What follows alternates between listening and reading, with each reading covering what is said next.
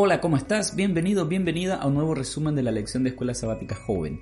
Comenzamos un nuevo trimestre y vamos a estar hablando o repasando algunas reflexiones sobre el sábado. En la semana número uno, el título de la lección fue Principios y Finales y el texto base está en el Evangelio de Juan en el capítulo 1, versículos 1 hasta el 13. Y antes de compartirte algunas ideas que tengo aquí justamente, quería recordar dos cosas o mencionarlas. Por un lado, seguramente ya te diste cuenta de que estamos en un medio ambiente diferente a donde normalmente grabamos. Es que esta semana me tocó viajar, así que me busqué un lugar y bueno, acá estamos grabando. estuve en lo que es eh, Gran Asunción participando de una escuela de evangelismo y bueno, aquí estuvimos todos los pastores del Paraguay y a mí me tocó particularmente estar en la iglesia de Lambaré compartiendo la palabra de Dios y fue hermoso. Así que un saludo muy grande para la querida iglesia adventista de Lambaré, para esa juventud linda que siempre nos recibe bien y bueno, para todos los hermanos en general. Pero también tengo un saludo guardado desde hace varias semanas que tiene que ir dirigido especialmente para Miguel Zarza y los queridos jóvenes de la iglesia de Villa Dolores allí en Posadas Misiones República Argentina, que es prácticamente como decirte que son mis vecinos, porque mi esposa y yo somos oriundos de la ciudad de Encarnación. Hay, hay un río que nos separa y solo por eso estamos en países diferentes. Gracias chicos por ese hermoso video que me mandaron a la página de Facebook. Eh, realmente fue muy lindo ver ese cariño y a ver cuándo nos encontramos de manera presencial. Ya entrando directo a lo que es el resumen de la lección, recordar que el concepto de principio es bíblico, porque todo, exceptuando la deidad, tiene un principio necesariamente. La creación y todo lo que eso implica, ya sea que hablemos de la creación de la tierra, de nuestra galaxia, del universo en general, qué sé yo, de aquella primera creación que hizo Dios en algún momento de la eternidad. Todo tuvo un principio y ese principio tuvo un momento y una fuente. Es cierto que la Biblia no proporciona una fecha exacta para el momento, ya sea del primer acto creador en la eternidad o de la creación que se describe allí en Génesis capítulo 1, pero no hay ninguna duda acerca de la fuente de esa creación. Dios es el padre de todos los comienzos, menos del comienzo del pecado, de eso vamos a hablar en otra ocasión seguramente. Pero ¿cómo comenzó la creación de la tierra? Génesis capítulo 1 dice que lo primero que se creó fue la luz, y esta luz fue creada por la palabra de Dios. Y es interesante que todo lo que se sigue creando después se crea a la luz de esta luz. Perdón, no sabía cómo expresar esta idea, pero sí entendés lo que te quiero decir, ¿verdad? Podríamos establecer un paralelo entre que la luz es equivalente a la palabra lo cual tiene implicaciones muy profundas para cualquier seguidor de Dios. Podríamos preguntarnos si en nuestra limitada capacidad creativa nosotros seguimos también el modelo de creación de Dios, ya sea que hablemos de la creación o de un proyecto de vida que puede involucrar aspectos como la educación, el romance, el matrimonio, las finanzas, la profesión, la jubilación, en fin, colocamos nosotros la palabra como el fundamento para eh, emprender estas actividades creativas. Cada aspecto de nuestra vida que de una u otra manera es un aspecto creativo, debería tener como punto de inicio la luz de la palabra de Dios. Por eso es que Proverbios capítulo 3 versículo 6 nos dice, ten presente al Señor en todo lo que hagas. Dios creó la luz, dice Génesis capítulo 1, y es interesante que después crea la vegetación, que se beneficia de la luz. A su vez la vegetación va a ser de beneficio ya sea para los animales, ya sea para el ambiente al producir oxígeno, se, va a ser de beneficio también para los seres humanos que serían creados después. Y al final de este proceso Dios crea el sábado o establece el sábado. Y también esto es para beneficio de la humanidad, así dice Génesis capítulo 2 versículos 1 al 3. Pero hay una corriente dentro del cristianismo en general que argumenta que los diez mandamientos eran solamente para los judíos. De allí que eh, este argumento, valga la redundancia, también se utiliza para justificar guardar otro día que no sea el sábado, como el domingo, por ejemplo, adjudicándole esta característica de sábado del nuevo pacto, por utilizar una frase. Ahora, si haces un análisis cuidadoso de este argumento y te fijas en el texto bíblico, te vas a dar cuenta de que esto es una falacia. Entre paréntesis, una falacia es un argumento que no es un argumento. Éxodo capítulo 20, versículo 10 dice textualmente, no hagas en él, en el día sábado, obra alguna, ni tú, ni tu hijo, ni tu hija, ni tu siervo, ni tu criada, ni tu bestia, ni el extranjero que está dentro de tus puertas. Ahora, la inclusión en este mandamiento del extranjero es crucial. Los extranjeros estaban entre los israelitas, pero no eran parte del el pueblo de Israel, básicamente porque ni siquiera eran circuncidados. ¿Te acordás que la circuncisión era como la señal del pacto, una señal física? Entre Israel y Dios. Al no ser circuncidado, un extranjero no podía participar de la fiesta de la Pascua. Eso está en Éxodo capítulo 12, versículos 43 al 46. Y la Pascua sí era una ceremonia exclusiva de los israelitas y también temporal, porque si lees 1 Corintios capítulo 5, versículo 7, vas a darte cuenta de que esta Pascua termina en el Calvario. Allí es donde tipo, bueno, Jesús ya cumplió lo que ejemplificaba la Pascua, así que ya no hace falta guardar esta fiesta ceremonial. Y aquí hay un contraste que no podemos dejar de lado. La Pascua era un evento de características ceremoniales, era temporal, eh, su aplicación era limitada, mientras que por otro lado el sábado es moral, eterno y de aplicación universal. Parafraseando a la escritora Elena de White en Patriarcas y Profetas, página 312, el sábado no era exclusivo para los israelitas, sin embargo, se los honró a ellos como guardianes del sábado. Y si bien es cierto que hay muchas razones para justificar este pensamiento, es simplemente retroceder en el tiempo hasta el jardín del Edén, mucho tiempo antes del evento del monte Sinaí, donde vas a ver que Dios presenta el sábado a la población mundial, es decir, a Adán y Eva, que era la población total en el momento de la creación de la humanidad. Este mandamiento moral expresa la propia justicia de Dios y no puede tener una restricción étnica o cultural. Es decir, yo no puedo decir, ah, no, es que Dios le dio el sábado a fulanito y a fulanita que son de cierta etnia, eso ya no me corresponde a mí. Cualquiera que esté familiarizado con el mandamiento sobre el sábado que está en Éxodo capítulo 20, versículos 8 al 11 y se repite después en Deuteronomio capítulo 5, escucha un eco de este mandamiento en Apocalipsis capítulo 14 versículo 7. Los tres ángeles de Apocalipsis 14 simbolizan la proclamación en el tiempo del fin. Y este, esta proclamación, digo bien, empieza con un llamado a adorar al Dios creador. Fíjate allí en Apocalipsis capítulo 14 versículos 6 al 11.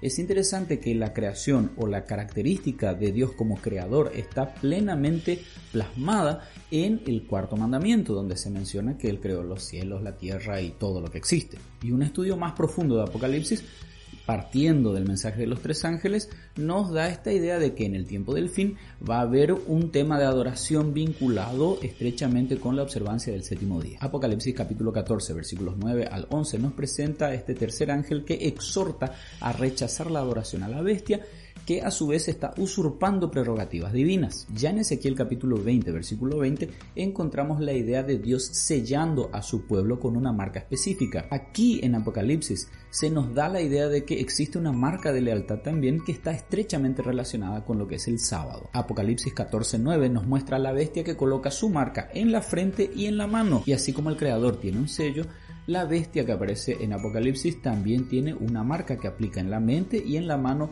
como dice Apocalipsis 14:9. Ahora fíjate en esto, si la adoración en el tiempo del fin está asociada con la adoración al ser creador, o sea, a Dios, y el mandamiento del sábado es el mandamiento que nos explica justamente que Dios es creador, cuando hablamos de no observar el sábado en el tiempo del fin, mínimamente estamos hablando de deslealtad a Dios.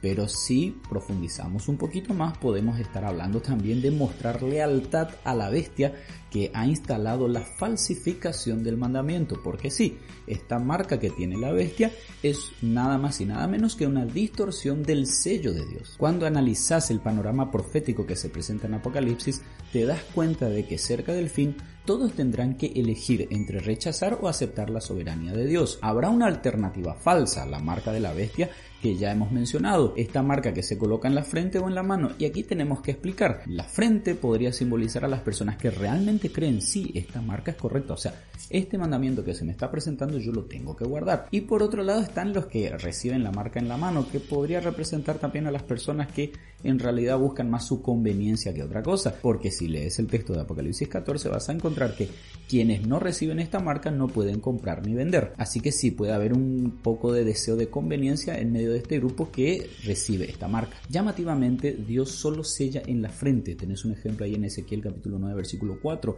Es porque Él quiere la adoración sincera. Antes del regreso de Jesús, la humanidad va a estar polarizada en cuanto a la adoración. Es decir, vas a tener a quienes reconocen a Dios como creador, guardando el sábado, y quienes no. Esta va a ser una prueba universal de lealtad. Es decir, todos deberán elegir, pero al mismo tiempo todos tendrán la oportunidad de elegir. ¿Y a qué me refiero con esto? Va a haber un grupo de personas que conoce la verdad del sábado y que va a ser el encargado de explicar claramente a todos los demás para que nadie tenga la excusa, o sea, al presentarse al juicio y decir, ¿sabes qué? Yo no sabía nada, a mí nadie me contó acerca de esto. Así que fíjate que si sos una persona que guarda el cuarto mandamiento, que guarda el sábado, hay una responsabilidad detrás de esto, de explicarle a los demás, miren, este es el sello de Dios. Lo interesante es que esto de explicarle a los demás en realidad tiene más que ver con una experiencia relacionada con el sábado, es decir, no solamente una cuestión teórica, ah sí, este es el cuarto mandamiento,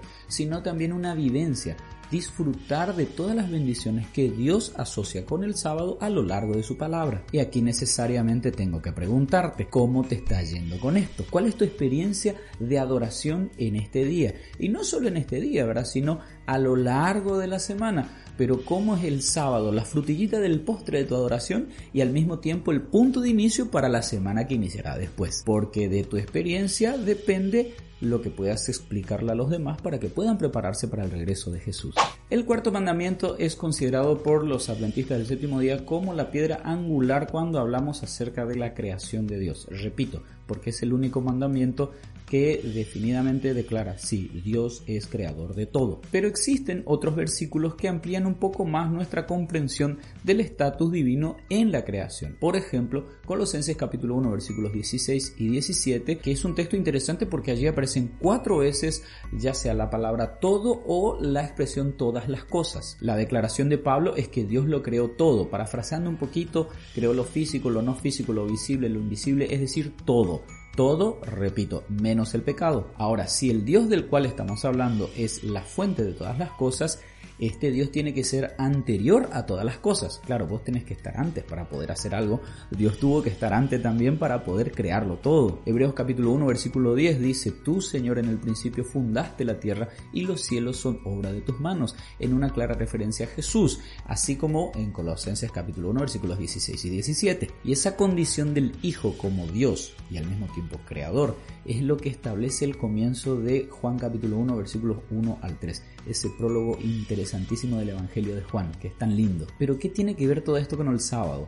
Bueno, tiene que ver mucho o para no decir todo. Si vemos a Jesús como preexistente y como la fuente de la creación en Génesis, el mandamiento del sábado será un recordatorio también de la eternidad de Cristo. Claro, porque si Él es creador es porque estuvo antes, así que Él es eterno. Finalmente, de Jesús emanan la vida, la existencia, el tiempo, la eternidad. Por eso es que en Isaías capítulo 9, versículo 6 se lo llama Padre eterno. En alguna versión dice Padre de la eternidad. De ahí que podemos decir que celebrar el sábado es celebrar la eternidad de Es recordar que Él estuvo siempre, va a estar siempre y es Dios Todopoderoso. Y es por eso que esta gloriosa celebración continuará incluso en la eternidad, según textos como Isaías capítulo 66, versículo 23. Y como cada semana terminamos el repaso de nuestra lección leyendo algunas citas de Elena de White que vienen en el folleto, específicamente esta semana estamos citando el libro El Evangelismo páginas 227, 234 y 235. Yo te voy a leer solo un párrafo que me encantó realmente. Hemos de manifestar al mundo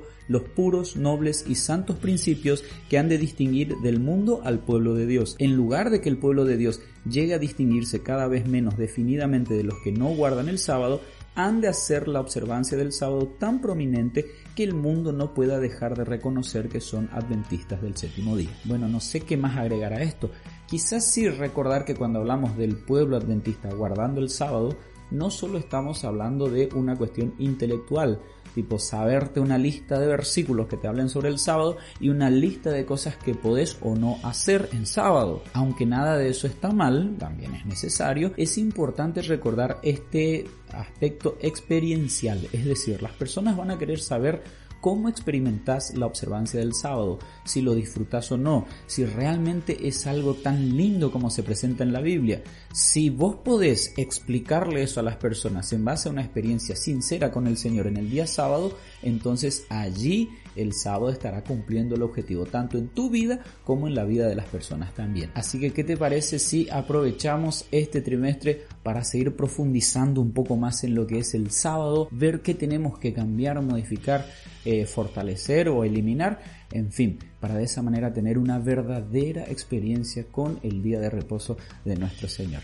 Que Dios te bendiga, que tengas un excelente día y nos vemos la semana que viene.